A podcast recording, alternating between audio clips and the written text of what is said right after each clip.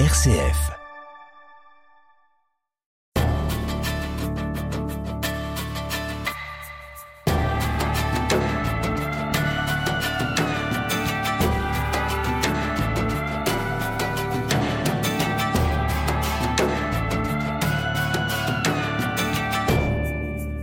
Le voyage, le sacré, la rencontre sont au cœur de votre vie, Olivier Germain Thomas.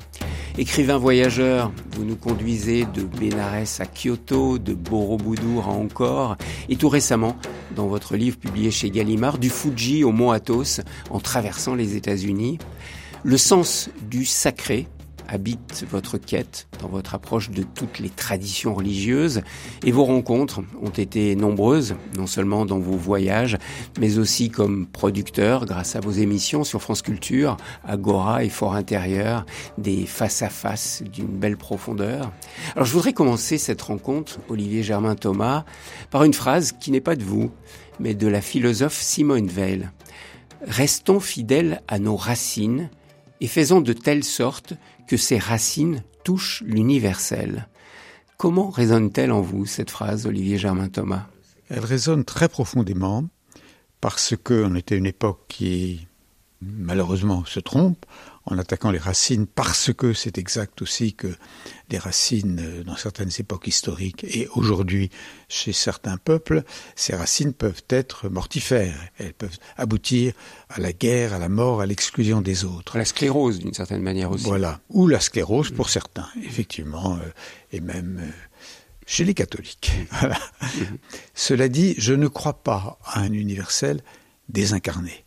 Et je crois que c'est très important de rester fidèle à ses propres racines, et c'est en allant dans la profondeur de ces racines qu'on va trouver le mieux possible l'universel. Donc cette phrase est magnifique, elle devrait être mise partout, dans tous les endroits, dans tous les collèges, dans tous les lycées, pour que les gens comprennent qu'il n'y a pas de contradiction entre les racines et l'universalité. Mais elle résume bien votre vie quelque part, non? J'ai l'impression que vous avez toujours été fidèle à vos racines, on va en parler, on va les découvrir, mais en même temps qu'il y a eu une quête, une soif de l'universel dans tous vos voyages, vos rencontres. Oui, alors au début je ne m'en rendais pas compte, mais c'est venu en fin de compte, ce besoin de d'aller vers l'ailleurs et notamment principalement l'ailleurs asiatique, c'est venu d'une perte de la foi quand j'avais 12-13 ans, j'étais en Angleterre, j'avais été envoyé pour apprendre l'anglais. Vous étiez très croyant quand vous étiez enfant, ah, très, dans très. une famille catholique. Ma mère n'était pas croyante, mais en épousant mon père, qui lui était très installé, le verbe n'est pas très élégant, mais c'était un peu ça quand même, à l'intérieur de la religion catholique, ma mère avait pris l'engagement de nous élever, mon frère, ma sœur et moi, dans la religion catholique, et elle l'a respecté. Mais je voyais de temps en temps des petits signes qu'elle n'y adhérait pas. Voilà. Mais, Mais vous, vous y adhériez ah, complètement. Enfant, vous étiez même très un jour, je me souviens, je, je vois encore la scène. J'étais assis à côté d'elle. Je devais avoir euh, 12, 13 ans. C'était avant euh, la crise spirituelle que j'ai vécue un peu plus tard, peut-être à- très très peu avant d'ailleurs.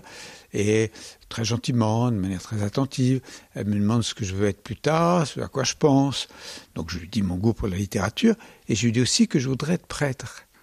Et là, j'ai senti que ça ne lui convenait pas. Mais j'avais cette idée.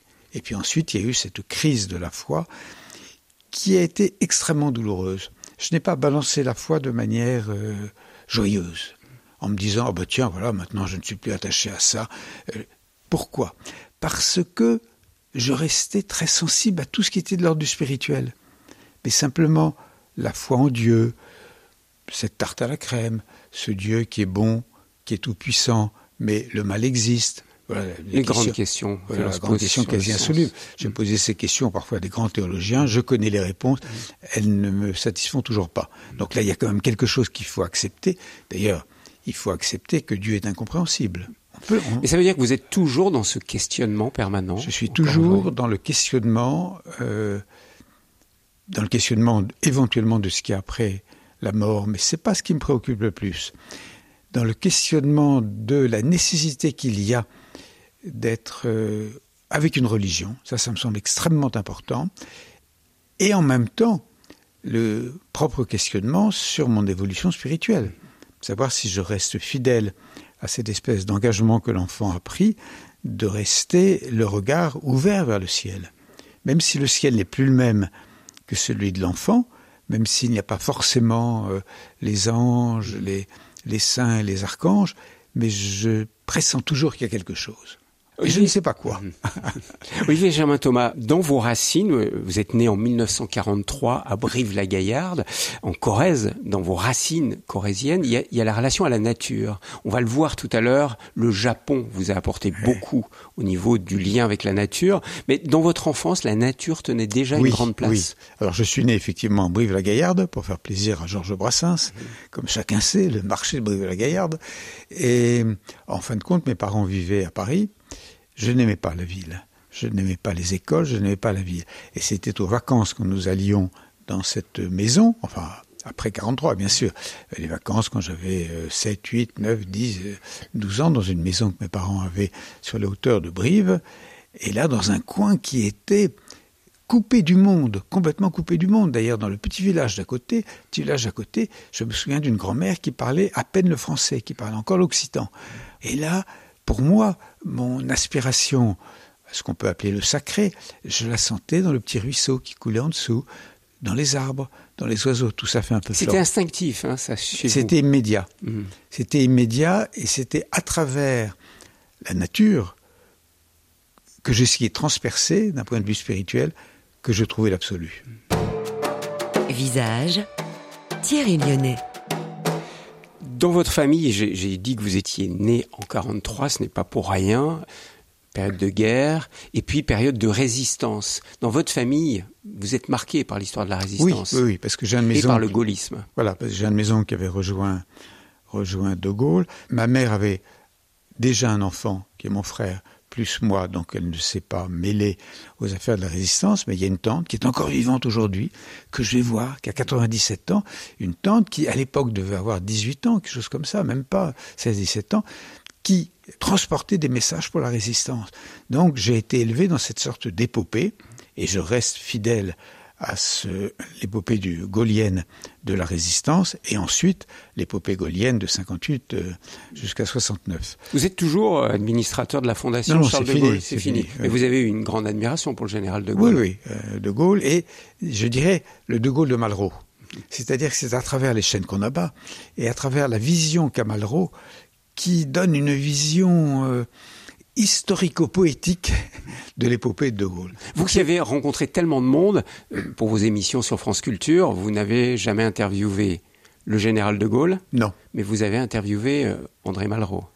C'était pas pour France Culture, c'est pour autre chose. Pour, et puis oui. c'est, Vous l'avez rencontré, André oui, Malraux. bah, Il a énormément compté pour vous, cet homme. Oui, trop.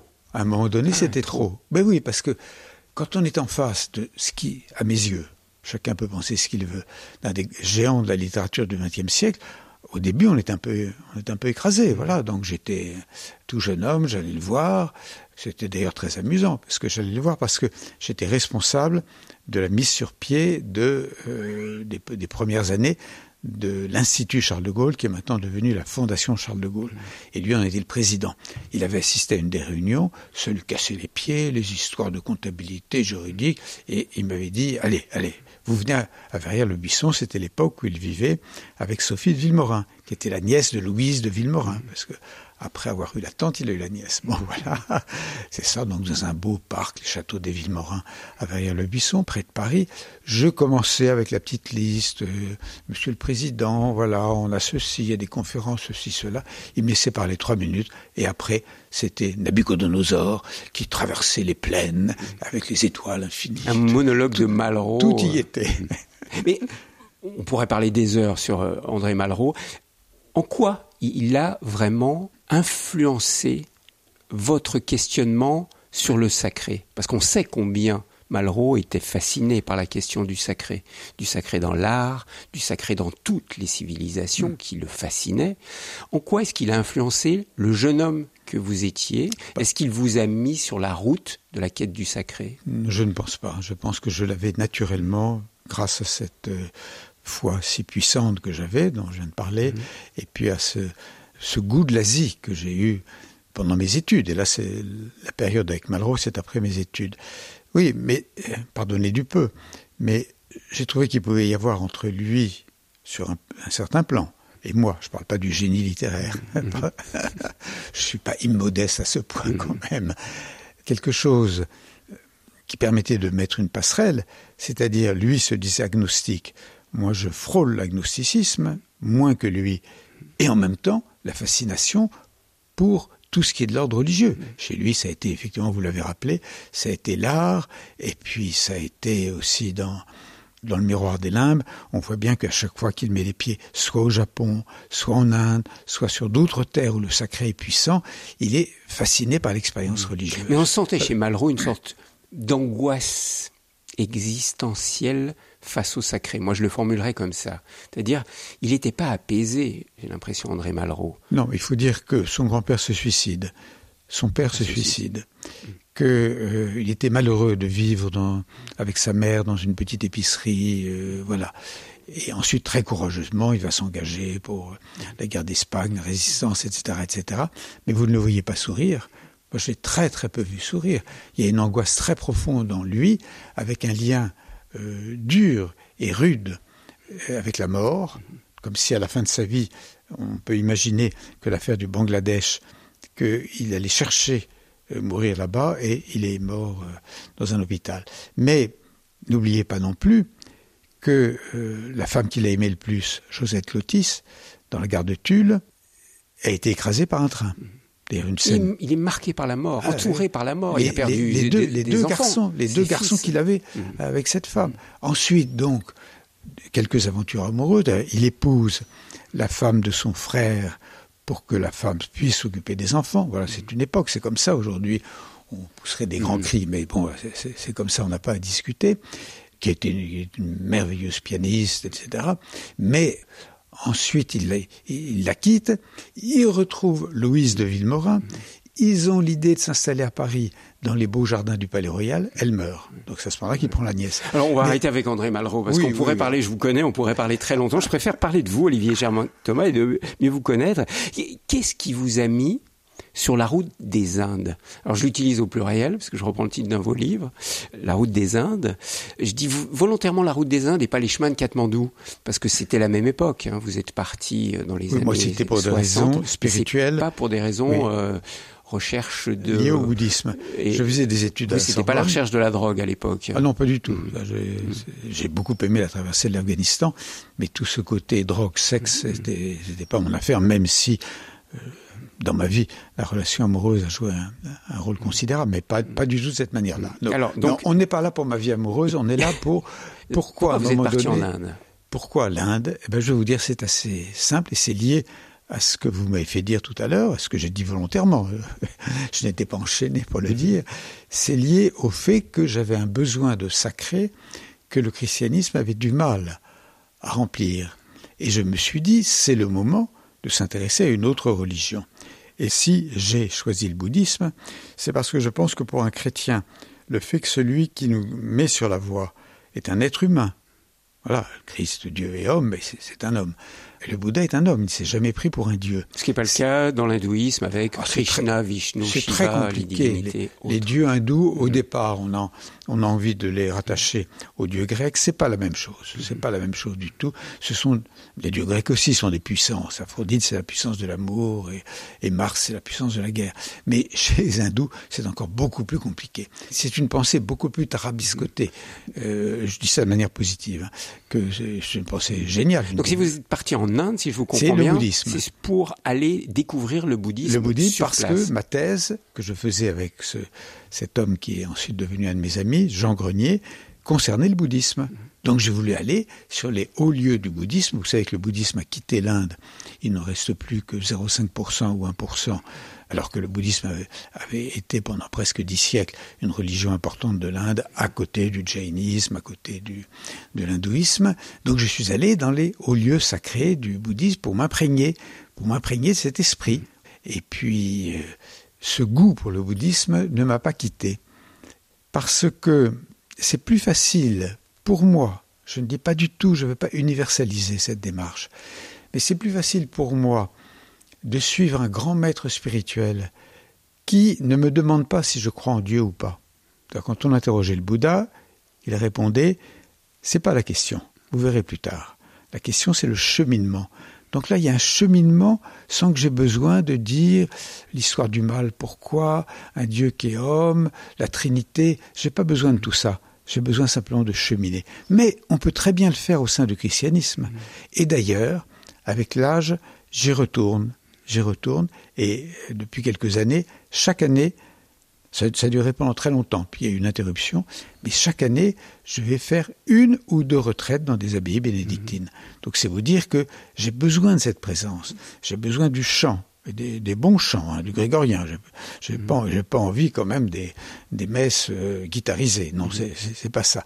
Mais quand on est dans un lieu où il y a un beau chant sacré, eh bien, cet inconscient de ce, cet enfant qui se sentait si proche de la religion, tout cela ressort. Et pour vous, Olivier Germain Thomas, qu'est-ce que le bouddhisme peut nous apporter de, de, spécifique à nous, chrétiens occidentaux, qui ne sommes pas du tout dans la même culture?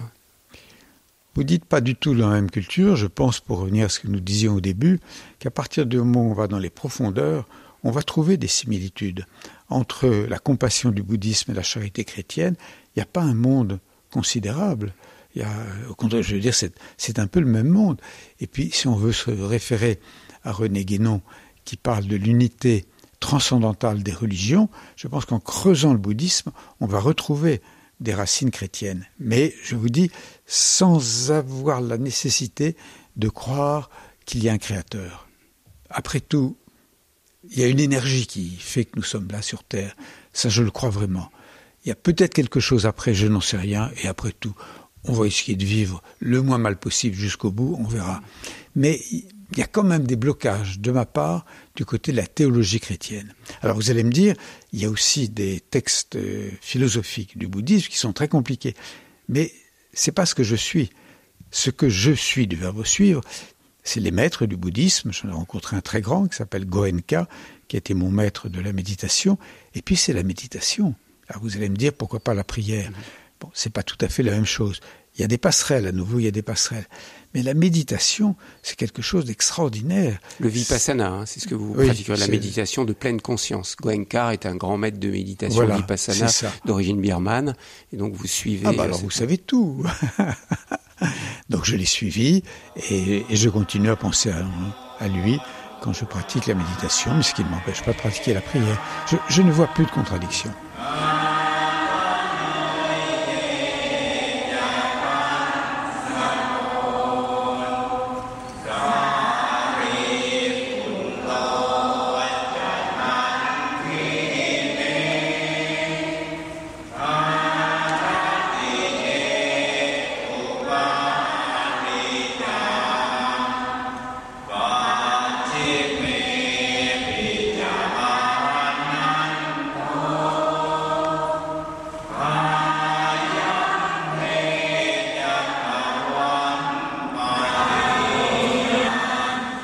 Olivier Germain Thomas, on ne peut pas parler d'un bouddhisme, on peut parler des bouddhismes. Ah oui. Parce qu'il y a une telle diversité dans le bouddhisme et vous avez été, durant vos nombreux voyages, à la rencontre de ces bouddhismes, que ce soit dans l'Himalaya, que ce soit avec le bouddhisme Vajrayana, que ce soit au Japon avec le bouddhisme zen. Comment comprendre aussi cette diversité du Vous bouddhisme. Savez, la diversité du christianisme, c'est pas mal. Mmh. Hein, entre les, les, intégristes protestants d'Amérique et puis euh, le moatos, dont nous dirons peut-être un mot, et puis les orthodoxes, et, et, et, même et même au sein même de notre Église catholique, entre les intégristes, entre les progressistes, etc.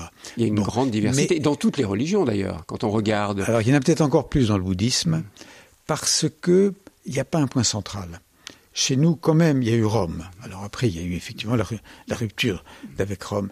Mais il y a quand même euh, 14-15 siècles avec un centre. Bon, ça a été bizarre. Dans le bouddhisme, il n'y a pas de centre.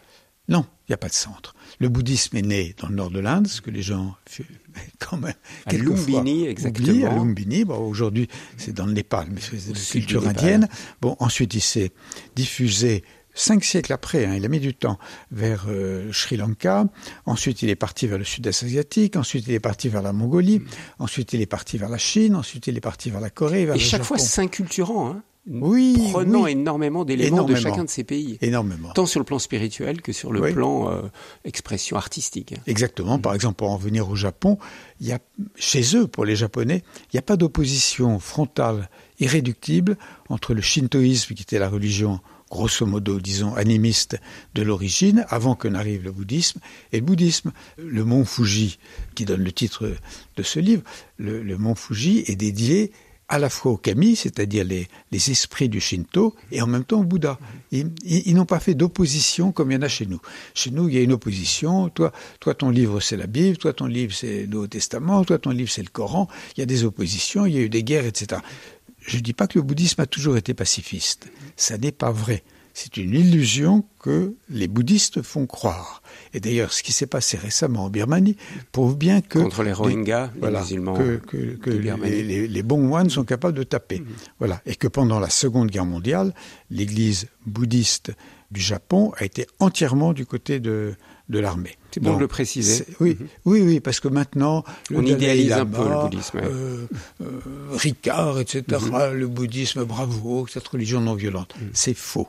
D'ailleurs, c'est faux aussi de dire que l'Inde est non violente. L'Inde a une histoire aussi violente que celle de l'Europe, et ça a été le génie de Gandhi de se servir de la non-violence pour chasser les Anglais.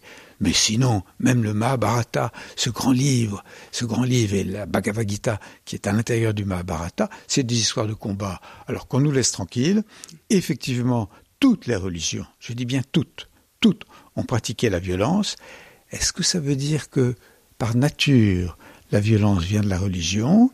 Alors, beaucoup de je l'entends là chez les jeunes. euh, ah bah oui, Beaucoup religion égale violence. Beaucoup pensent. Alors, Religion égale division égale oui. violence. Alors, euh, la réponse est toute simple. Je leur dis, ah bah oui, c'est vrai, vous avez raison. L'Inquisition, c'était pas joyeux, les, les, les guerres de religion, etc., etc. Mais attendez, laissez-moi réfléchir. Oui, les grandes aventures du XXe siècle, le nazisme, le stalinisme, maoïsme, les Khmers rouges, le fascisme. le fasci- c'est- ils étaient contre la religion. Alors, mauvaise nouvelle, c'est pas la religion qui crée la violence. La violence est à l'intérieur de l'homme. Et malheureusement, les religions se sont servies parfois de la violence pour se développer. Mais malheureusement, ontologiquement, le mal et la violence est en nous. Il faut l'accepter. Voilà, il faut faire ce deuil. Olivier Germain Thomas, je voudrais pas qu'on quitte trop vite l'Inde pour partir au Japon, ce que nous allons faire, mais j'aimerais qu'on reste encore un petit moment sur l'Inde, parce que vous aimez beaucoup l'Inde. Vous avez, vous avez publié un livre très très beau avec Roland et Sabrina Michaud euh, à l'imprimerie nationale, qui s'appelle Le voyage des Indes. Et euh, dans ce livre-là, vous parlez de votre amour pour l'Inde rurale. hein. Je sais que vous aimez beaucoup plus Je n'aime pas les villes. Vous pas les villes. C'est une civilisation qui a raté les villes. Autant il y a de belles villes au Japon, par exemple, comme Kyoto, et même toute une partie de Tokyo. Elle peut être magnifique, il y a des quartiers extraordinaires, mais les grandes villes de l'Inde, non. C'est Vous- raté. Vous aimez la vie rurale. Mais Oui. Alors, restons sur le, le sens du sacré. L'Inde est quand même un pays où vous dites que le sacré est omniprésent. Ce qui était notre cas au Moyen Âge. Et d'ailleurs, le voyage en Inde nous permet de beaucoup mieux comprendre ce qu'a été la richesse de notre Moyen Âge. Il les imbéciles qui parlent du Moyen Âge comme si c'était des périodes sans culture. C'est une période extrêmement riche sur le plan artistique, symbolique et musical. Et quand on assiste à des cérémonies, soit de, de mariage, de deuil, ou bien les grandes fêtes que les hindous euh, pratiquent, on peut, à ce moment-là, ça devient, ce qui se passait au Moyen Âge devient vivant. Voilà. Et je dirais même, encore plus loin, peut-être dans la Grèce ancienne. On retrouve la Grèce ancienne Ah euh, en oui, Inde. oui. Je- C'est- je quelque vous chose- dire ça souvent, oui, que vous qu'on retrouve la Grèce en- ancienne. Oui, alors moi je pense plutôt au en Moyen. Âge, mais on retrouve aussi la Grèce ancienne, la Grèce des mystères, la Grèce mystique se retrouve en Inde. Alors, est-ce que ça veut dire que tous les peuples qui pratiquent ces magnifiques cérémonies religieuses ou ces, ou ces fêtes sont-ils vraiment des êtres spirituels? Réponse non, non. Ils sont aussi égoïstes que nous, non. Mais On ils peut être dans l'extériorité, c'est ça, faire des magnifiques oui, fêtes. mais il y a dans le sens de la transcendance que notre époque a perdu. Il y a quand même le sens de la transcendance. Alors, c'est très ritualiste, c'est parfois... euh, ils, ils sont capables d'arnaquer les gens tout en les prêtres qui viennent nous arnaquer eux, pour nous faire des petites cérémonies sacrées. Il y a plein de défauts comme ça. Mais il y a aussi, le il sens. ne faut pas idéaliser l'Inde. hein. Beaucoup oh. d'occidentaux idéalisent l'Inde comme étant la terre sacrée où tout maître spirituel est un grand être Tu parles, illuminé. tu parles, tu Il y a beaucoup de faux maîtres et de Ah faux bah gourous en Inde. Ils profitent de la naïveté des gogos. hein. Mhm. Et alors, pour revenir tout à fait au début, qui se fait le plus avoir par les faux gourous? Ce sont ceux qui ont coupé totalement leurs racines religieuses ou qui n'en ont jamais eu. Quelqu'un qui a des racines religieuses solides, que ce soit dans le judaïsme, l'islam ou pour prendre Ou le l'Occident, Mhm. ou bien évidemment dans le christianisme, il se laissera moins avoir. Voilà. Mais Et il pourra être nourri aussi de l'hindouisme et de cette culture excessivement complexe de la religion hindoue. Ah oui, on peut en être nourri, on peut surtout être nourri, on peut être nourri par les textes, des textes métaphysiques euh, absolument exceptionnels. Les Upanishads le- en particulier. oui, c'est le corpus philosophique en quantité, le plus important de l'histoire de l'humanité. C'est beaucoup plus important que tout ce que les Grecs nous ont laissé ou que tout ce que l'Occident euh, moderne, depuis, euh, je ne sais pas, saint Thomas jusqu'à Heidegger, nous a laissé. Donc non, c'est un corpus immense, c'est passionnant d'un point de vue spéculatif, mais ce qui est le plus intéressant, encore plus intéressant peut-être que les fêtes, qui sont pourtant très très belles, joyeuses. Il y a une fête où on se jette de l'eau colorée, voilà. Alors, si on est parti avec une chemise blanche, c'est c'est râpé, mais c'est joyeux, ça chante, les femmes sont belles, avec des cheveux euh, euh, comme ça un petit peu mouillés, et puis les fleurs dans les cheveux, etc., etc. Mais ce qu'il y a de plus intense, c'est de rencontrer des êtres quasi réalisés. Alors qu'est-ce que ça veut dire ça? Cette expression qu'on entend en Inde, c'est un être réalisé. On disait de Moi, Ramana dit- Maharshi à Oui. Arunachala que c'était un être réalisé, que Mahananda Moy était une femme réalisée. Qu'est-ce que ça veut dire? J'ai dit quasi. Vous vous dites quasi. Ah oui, Les Indiens que- disent pas quasi. Non, ils disent, non, je suis pas indien. des êtres Vous voyez bien à mes yeux et à mon nez. hein.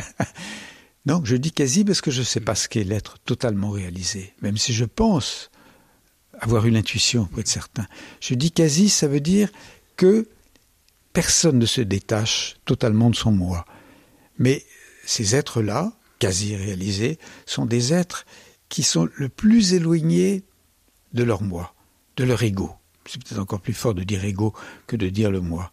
Et qui sont ouverts presque à toutes les valeurs du cosmos. Et qui d'ailleurs développent une intuition quand ils vous regardent, ces êtres, au bout de quelques secondes, ils sont allés jusqu'à votre âme. Ils savent qui vous êtes. Ça, c'est merveilleux. Ça, vous parlez d'expérience, des rencontres Ah qui oui, vous ont oui, des rencontres, profondément Ah, euh, bien sûr, marqué. oui. Bah, il, y a, il y a quelques mois encore, je suis, j'ai loué un petit studio à Arunachala pour être dans la présence du grand maître que vous avez cité, Ramana Maharshi. Sri Ramana Maharshi. Bon, il, il n'est plus de ce monde. Il a quitté son corps, comme on dit là-bas. Voilà, il a quitté son corps, mais il est présent. Il est extrêmement présent. Et quand on, on est dans ces lieux, dans cette montagne qu'il a aimée, ou quand on fait l'ascension de la montagne, il est présent. Il est là comme une sorte de, comme une sorte de rayon spirituel qui arrive jusqu'à nous. Et ça, ce sont des expériences que tout le monde peut faire au sein du christianisme, au sein de l'islam, particulièrement d'ailleurs de l'islam soufi. Et moi, je le fais aussi au sein du christianisme, quelques êtres exceptionnels, comme l'écrivain Jean Grosjean, que je pense, euh, parmi tous ceux que j'ai rencontrés, un des êtres les plus, les plus proches. Un grand écrivain catholique. oui. Voilà, plus, plus proche du détachement. Mais on peut le faire partout. Mais ça me fait plaisir d'y d'y aller en Inde. Voilà. Et alors, c'est intéressant de dire que on peut appartenir à une autre tradition religieuse et vivre cette expérience que vous venez de décrire. Parce que vous parlez d'Arunachala, le père Le Sceau, le père Monchanin Alors, et actuellement le père Yann Vagneux, qui sont des chrétiens, vont à Arunachala, vont Oui. méditer et être en communion avec C'est ce plus facile aujourd'hui, vous savez aussi bien que moi, que le sceau a eu peur de trahir le Christ.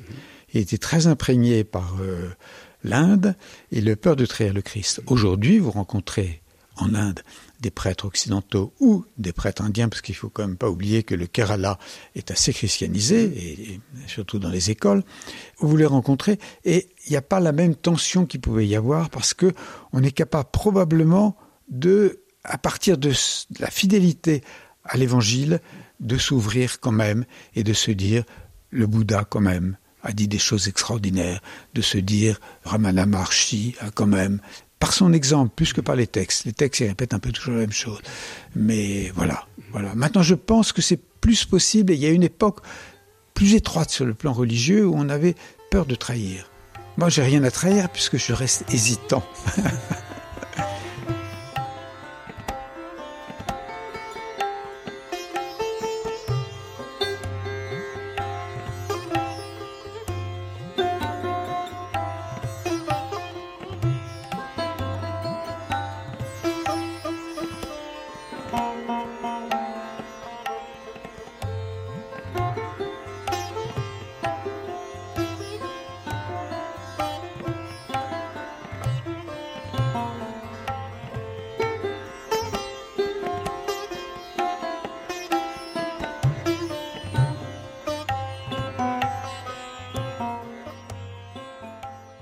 Olivier Germain-Thomas, dans votre dernier livre, Du Fuji à l'Athos, vous parlez bien sûr d'un pays qui vous est cher, c'est le Japon.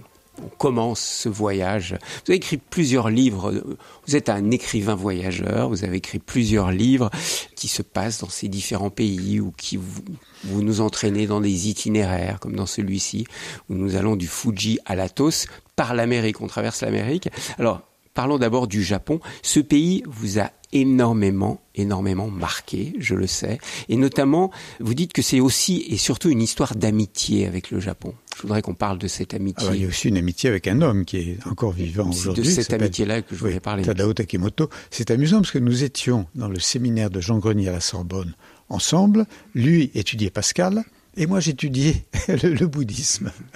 Donc voilà, ça a créé un lien indéfectible. J'étais encore en relation par Internet, puisque maintenant il s'est carrément retiré au Japon, euh, avec lui récemment, une très belle amitié. Bon, il est nettement, il a plus de dix ans de plus que moi, mais peu importe, une très belle amitié, très profonde. C'était le traducteur de Malraux en français. Hein. Le deuxième traducteur, oui. oui. Et je me souviens des moments où nous étions au Japon ensemble. Il ouvrait les anti-mémoires de Malraux, donc le premier volume du Miroir des Limbes. Il y avait une phrase de Malraux. Et il me demandait ce que ça voulait dire je ne comprenais pas. Donc comment le lecteur japonais allait-il pouvoir comprendre quelque chose qui était, qui était quand même effectivement tout à fait dans les méandres de la pensée malrussienne? On ne peut pas toujours tout comprendre chez Malraux. Bon, voilà, donc euh, on va pas revenir à lui, mais il y a eu cette amitié, il y a eu aussi, euh, j'en parle un peu, une amitié féminine qui a compté, et puis il y a, je dirais, cette relation au silence. Prenons les jardins secs. Malheureusement, il y a du tourisme dans les jardins secs. Qu'est-ce que c'est un jardin sec? C'est un lieu de méditation. C'est attaché à un monastère, donc faut aller s'asseoir devant un quadrilatère dans lequel il y a des graviers, un petit peu de mousse ou pas de mousse, et puis quelques rochers. C'est tout. C'est rien. C'est rien, mais c'est tout. C'est-à-dire que c'est le cosmos qui est présent. Et donc, donc dans l'infiniment petit qui est devant vos yeux est représenté l'infiniment grand c'est une concentration du cosmos. On peut le dire comme vous le dites, c'est une, une, concentration du cosmos, comme d'ailleurs les Japonais sont spécialistes à travers le haiku, le bonsaï, de prendre quelque chose de grand et de le réduire en petit, et ce petit veut dire aussi le grand. Voilà. Donc cette culture est très éloignée de nos conceptions, mais c'est passionnant de se heurter à quelque chose qu'au début on ne comprend pas. Longtemps, je n'ai pas compris le Shinto. Maintenant, je crois commencer un petit peu à le comprendre. Alors le Shinto, c'est très lié aussi à la nature. On a commencé notre échange en parlant de votre relation à la nature dans votre Corrèze natale. Vous avez vécu une expérience très forte, il y a pas mal d'années maintenant, avec les Yamabushi. Vous pouvez nous raconter cette expérience-là qui était une expérience initiatique, on peut utiliser si le on mot. veut, si on veut.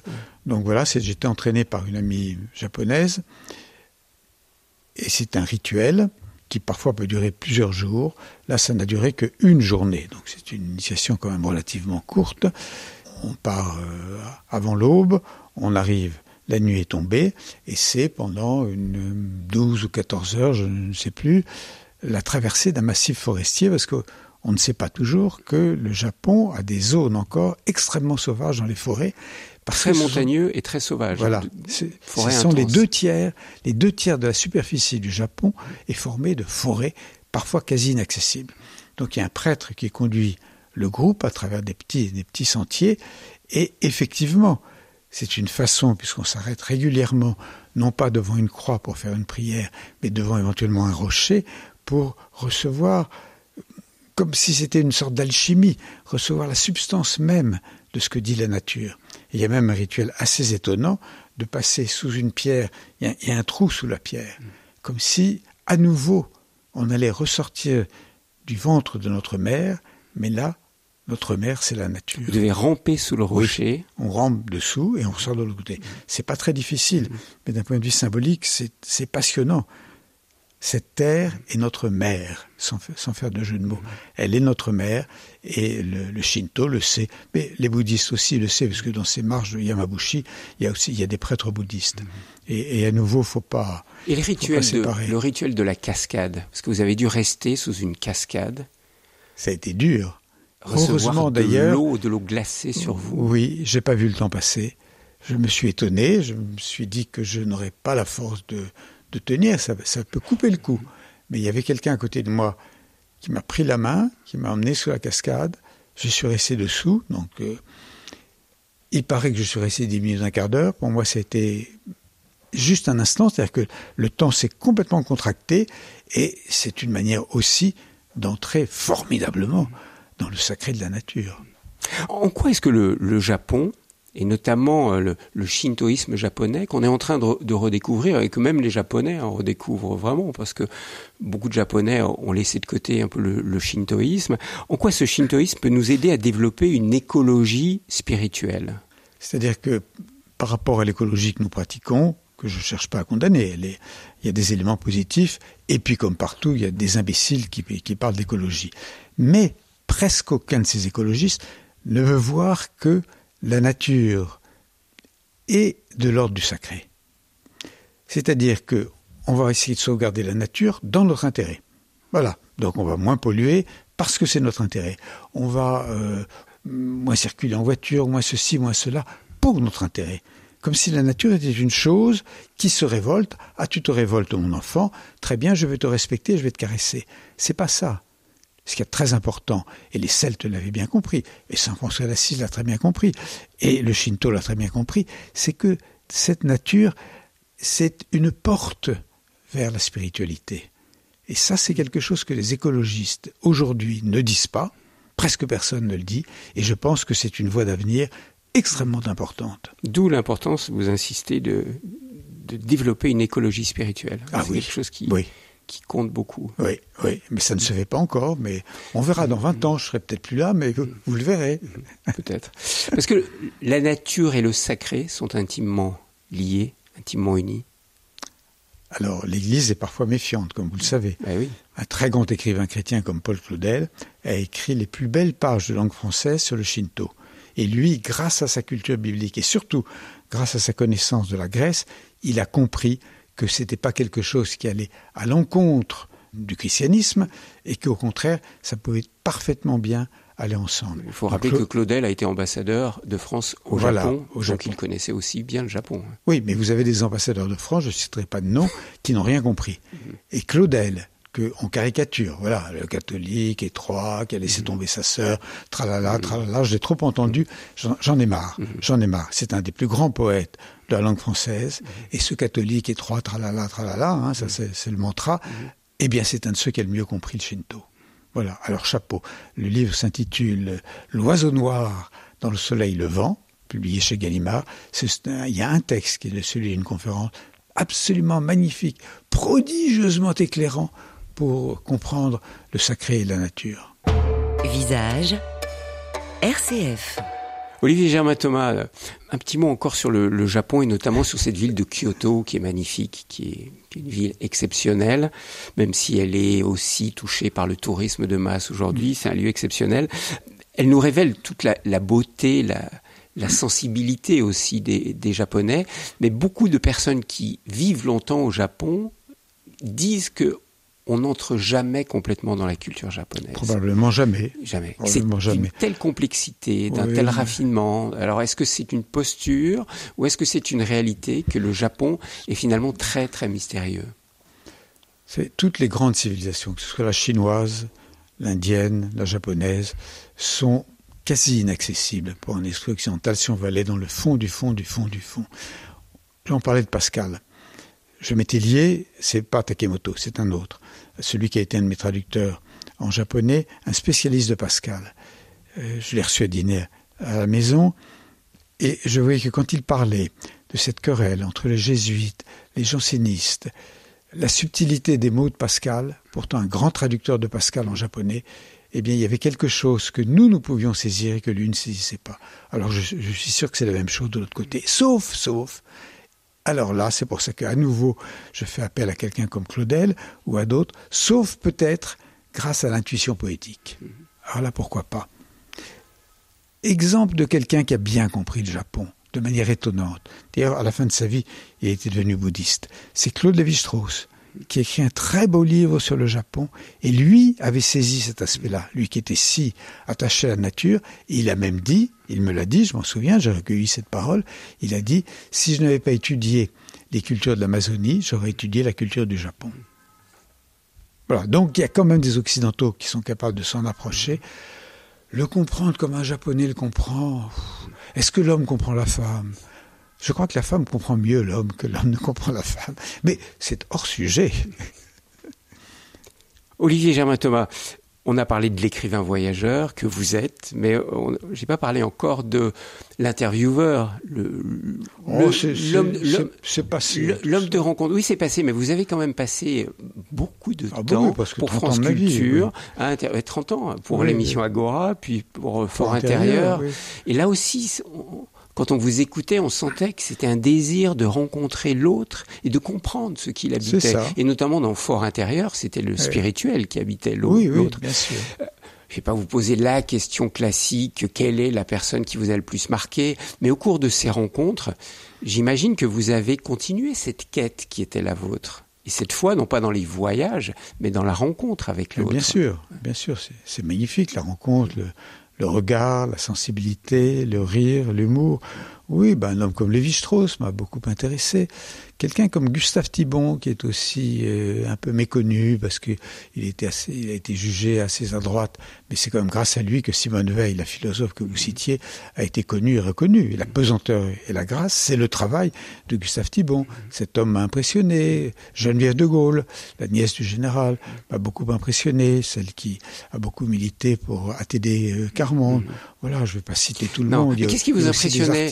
C'était l'intelligence des hommes et des femmes qui est en face de l'intériorité. Alors comment on la sent, cette intériorité? Intuitivement. Le sourire ou intuitivement. Je n'ai pas de recette. Et ça passe en radio, ça aussi Ah, ça c'est une autre question. Mon travail, et ce travail que j'ai beaucoup aimé, et je veux rendre hommage à France Culture qui m'a laissé une totale liberté d'inviter qui je voulais, et surtout à certaines périodes, d'inviter des gens qui n'étaient jamais passés de leur vie à la radio. Donc j'ai eu une liberté absolue pendant toutes ces années. Mais est-ce que j'arrivais à faire passer ce qui était vraiment l'intériorité de ces personnes? Vous voulez que je vous fasse une réponse normande? Bah parfois oui, parfois non. oui, j'en sais rien, j'en sais rien, mais peut-être que parfois par un silence, un mot que j'essayais d'aller chercher, ou le mot inattendu, celui qu'on ne doit pas chercher et qui arrive. Mhm. Voilà. Je ne peux, pas, peux pas aller plus avant dans la réponse. Olivier Germain Thomas, dans votre nouveau livre du, du Fuji à l'Athos, une grande partie est la traversée des États-Unis. Alors là, je me suis dit, quelqu'un qui a passé beaucoup de temps en Inde, dans la quête du sacré, qui a passé beaucoup de temps au Japon, puis dans énormément d'autres pays, en Asie notamment, traverse les États-Unis, s'arrête dans les motels, va manger dans les restos euh, à côté d'Américains obèses. Je veux pas caricaturer les États-Unis, mais qu'est-ce que vous avez été chercher Qu'est-ce que vous avez été chercher aux États-Unis Il y a longtemps, j'étais allé uniquement par voie terrestre de Paris en Inde. Ça, ça a donné la tentation des Indes. Ensuite, je suis parti de l'Inde, je suis allé au Japon, ça a donné le Benares-Kyoto, comme s'il y avait une ligne de chemin de fer. En fait, il y avait aussi beaucoup de mer à traverser. Et puis, regardons une carte du monde, je me dis, il me manque un tiers pour être l'écrivain qui a accompli la totalité du tour du monde uniquement par voie terrestre et maritime. Et le dernier tiers... Mais vous n'êtes pas pour le guide des records, vous vouliez pas cocher quelque chose. Je voulais avoir vu par voie terrestre et maritime la totalité de notre planète. Donc c'est pour ça que vous êtes parti en bateau alors, je suis arrivé en avion, à, Tokyo, et à partir de Tokyo, fini. Hop, bateau, plus un avion. Bateau. Donc, bateau pour la Chine, cargo, cargo. Cargo Xiamen, euh, Los Angeles, mm. toute la traversée des États-Unis. ensuite cargo de Charleston, je vais pas danser, mais Mhm. une magnifique petite ville sur la côte est, jusqu'à Anvers. Mais je vais vous dire, c'est aussi que j'ai peut-être senti une petite usure dans tout ce que j'ai pu écrire sur le Japon et sur l'Inde. Et là, le fait, j'étais déjà allé dix fois aux États-Unis, mais le fait de traverser d'ouest en est la totalité des États-Unis m'a permis de mieux comprendre ce qui est quand même la, civil, la culture plus qu'une civilisation, la culture qui a plus marqué le XXe siècle. Alors, je ne dis pas le XXIe, je Oui. dis le XXe. Olivier Germain Thomas, Oui. aujourd'hui, on assiste dans le monde entier à une mondialisation, à une uniformisation, à un modèle américain qui s'impose partout sur la planète. Catastrophe. En Inde, au Japon, on voit des McDonald's, Oui, on oui. voit des vêtements à l'américaine. catastrophe. Voilà. Mais, mais attention, parce que vous, a- vous avez le retour inverse. Regardez les pays d'Asie en ce moment. Le Japon est dirigé par quelqu'un marqué très à droite et très traditionnaliste. La Chine se retrouve maintenant avec Confucius. Regardez Modi en Inde qui s'appuie à fond sur l'hindouisme. Donc, face à cette déstructuration terrible donnée par le modèle américain et qui effectivement fascine encore, peut-être pas demain, espérons des changements. Mais fascine. La, la jeunesse, oui. la oui. jeunesse est fascinée par la culture américaine. Oui, oui, et en par même le temps, modèle américain. et en même temps, il y a en, en Europe, il n'y a, pas encore le sursaut. Mais dans les trois pays que je viens de citer, Japon, Chine et Inde, il y a un sursaut pour retrouver ses propres Il y a racines. un sursaut qui est tristement politique quelque part. Regardez, Ah. Moody, c'est de l'extrême droite hindoue qui veut imposer l'hindouisme et qui veut chasser les musulmans, Non, il- les il- chrétiens. On n'est pas dans la tolérance de Gandhi, là. C'est Non, fini. on n'est pas dans la tolérance de Gandhi. On caricature maudit en Occident. Il ne va jamais chasser 15% de la population euh, musulmane. Euh, les musulmans ont leur place, mais il y a effectivement des tensions de plus en plus fortes entre les musulmans et les hindous, et les hindous intégristes et les musulmans intégristes. Donc effectivement, chaque mouvement apporte sa négation et ses caricatures, mais je pense que la mondialisation est en phase pour le moment de déclin, et d'ailleurs ce qu'on a vécu pendant le Covid le prouve probablement, qu'on va arrêter quand même de transporter des, euh, des marchandises d'un endroit à un autre constamment pour abîmer la planète et que on va finir peut-être par retrouver d'une manière large, souhaitons-le, la richesse des racines. Mais alors, dans ce voyage aux États-Unis, comme toujours, vous êtes attiré, questionné, intéressé par le sens du sacré.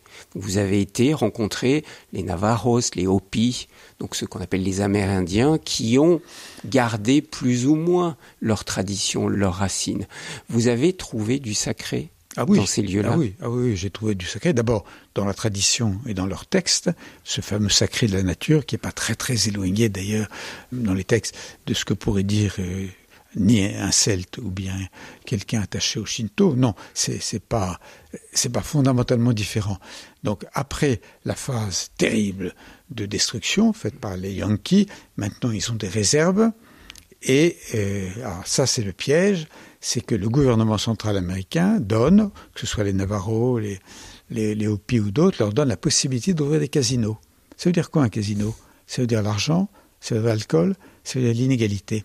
Or, c'était des sociétés, dans le bon sens du mot, des sociétés communistes, ou disons communautaires. Eh bien, quand vous avez un casino, c'est fini. Ce que j'ai aimé chez les Hopis, même si j'ai fait être mis en prison à cause d'eux, parce que j'avais pris une note au cours d'une danse sacrée, voilà. Mais ce que j'ai aimé chez les Hopis, c'est qu'ils refusent justement les casinos. Donc il y, a- il y a pour le moment quelques signes d'une volonté de garder leur culture traditionnelle, et je suis malheureusement obligé de vous dire que je suis un peu sceptique, parce que cette culture traditionnelle, elle était liée à un mode de- économique de fonctionnement qui ne peut plus fonctionner dans cet immense pays où tous les jeunes, qui soient Hopi, Navarro, qui soient euh, d'autres communautés, les Indiens des plaines, etc., ils sont quand même fascinés par le portable, fascinés par l'argent. On le voit encore. Est-ce qu'on est les derniers à le voir ou pas? Je ne sais pas.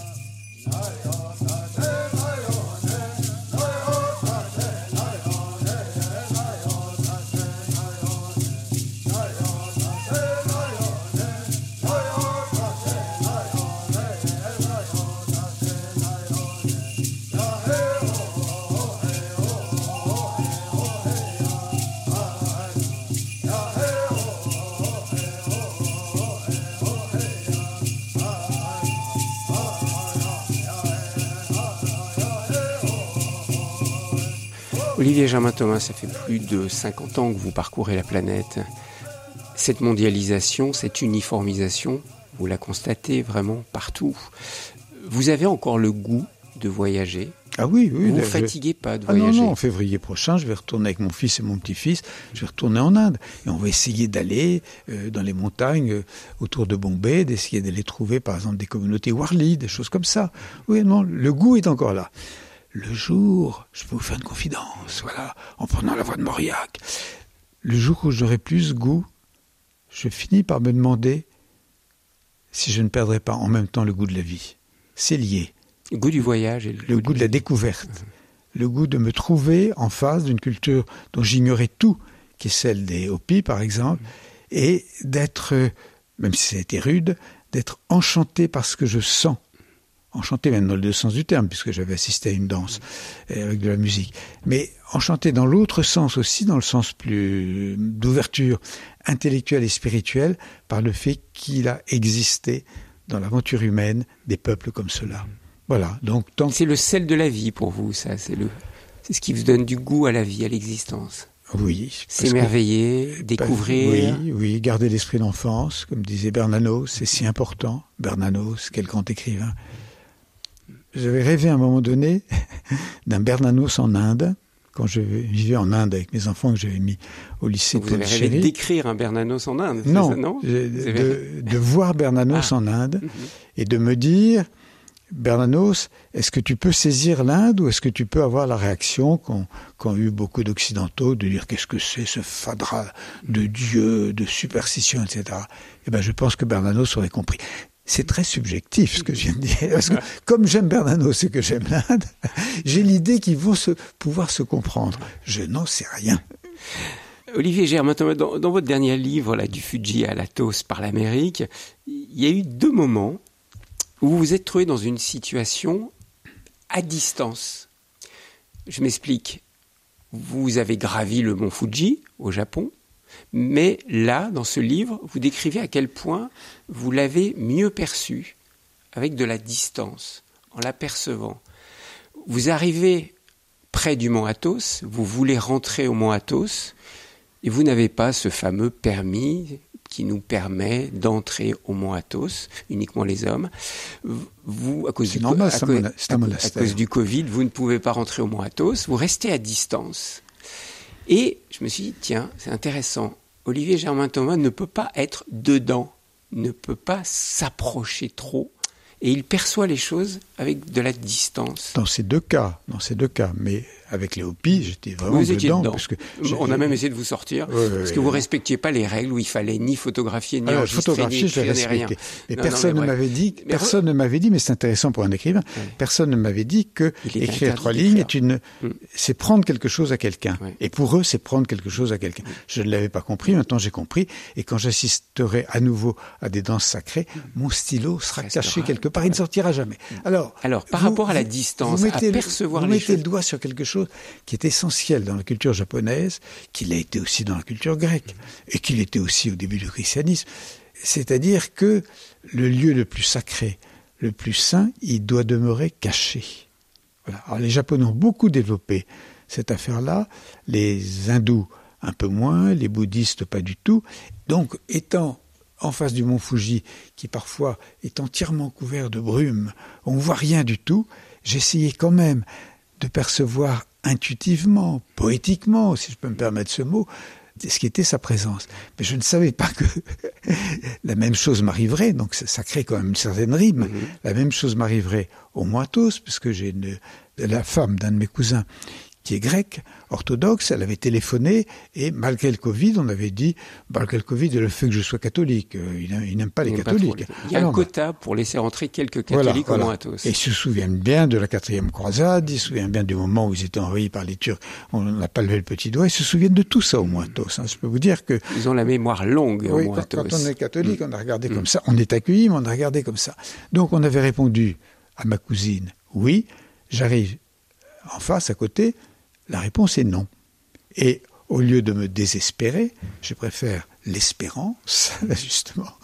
Le contraire, je m'installe, parce que c'est la calcidique, c'est donc trois doigts qui avancent dans la mer, un de ces doigts est celui du moiteau, je m'installe dans le doigt du milieu qui Juste est le en doigt face, en face du quoi. Voilà.